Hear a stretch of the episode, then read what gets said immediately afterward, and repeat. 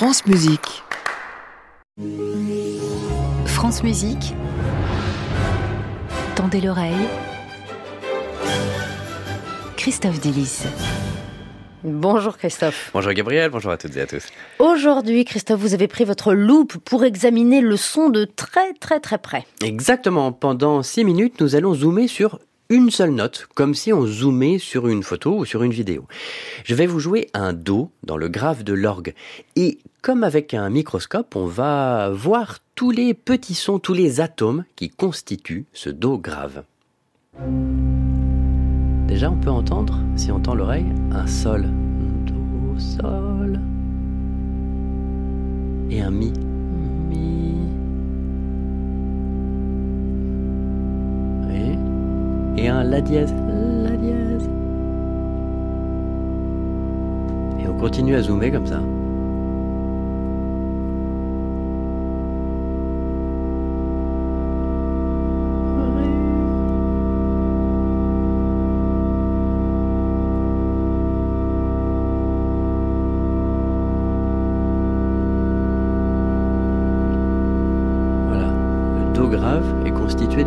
Notes-là. Et on dézoome. Voilà, ça fait assez 20e siècle hein, comme exploration du son, vous serez d'accord Mais si je vous disais qu'un compositeur avait fait la même chose en 1854, Richard Wagner, dans le prélude de L'Or du Rhin, tendez l'oreille.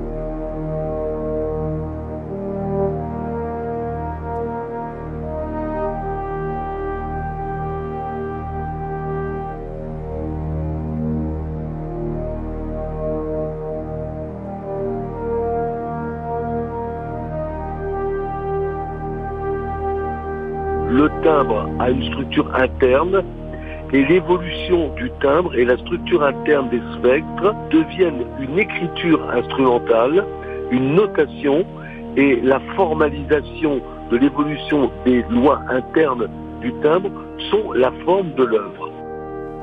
Lui, c'est Michael Levinas, que j'ai eu au téléphone hier. Alors je dois vous avouer que j'ai eu un peu l'impression de parler de fugue avec euh, Jean-Sébastien Bach lui-même. euh, Michael Levinas est, avec euh, Tristan Muraille, Gérard Griset, Hugues Dufour et quelques autres, un des pères fondateurs du spectralisme dans les années 70. Le fait d'analyser le spectre d'un son, comme on l'a fait en début de chronique, pour en tirer toutes les harmoniques et ensuite les coucher sur une partition. Mais ce n'est pas là alors un peu trop scientifique et pas assez artistique? La musique spectrale n'est pas une pure analyse euh, spectrale et acoustique du timbre. Il y a euh, dans l'expressivité et dans la forme musicale du timbre un acte artistique, c'est-à-dire que euh, on entend la manière dont se propage et se diffuse, comme dans l'histoire de la musique harmonique, dans l'histoire de la musique tonale. Euh, si vous dites que les règles de la tonalité et des hiérarchies de la tonalité euh, supplantent la pensée et la créativité, c'est une erreur. Et c'est exactement de cela qu'il s'agit. En fait, c'est l'extension au timbre et aux lois internes de ce qui est le phénomène même de l'harmonieux musical.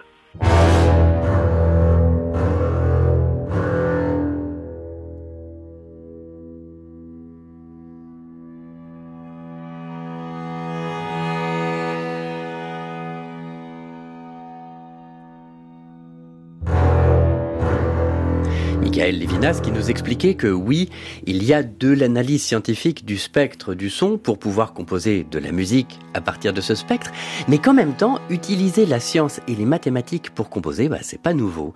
Les Grecs antiques, les médiévaux, Jean-Philippe Rameau, Jean-Sébastien Bach, tous naviguent dans une discipline de la musique qui tient de la science. Et donc ça donne des gestes compositionnels extraordinaires.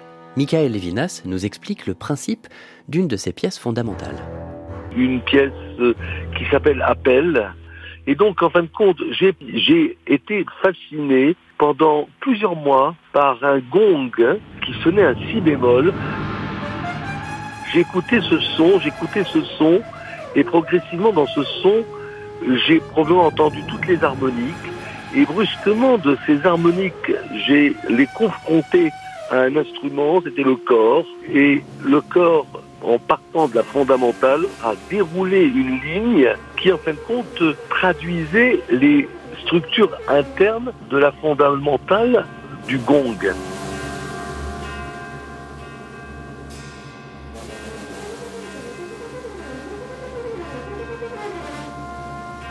Voilà, Appel de Michael Levinas, composé donc à partir d'un gong en si bémol.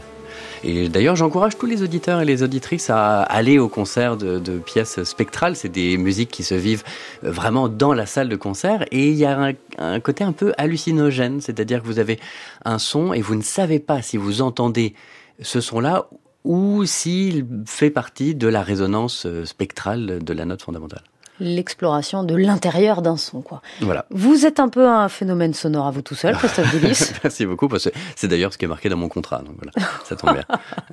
Euh, bien sûr, votre chronique Tendez l'oreille est à la réécoute sur l'application Radio France. À la semaine prochaine. Bonne semaine.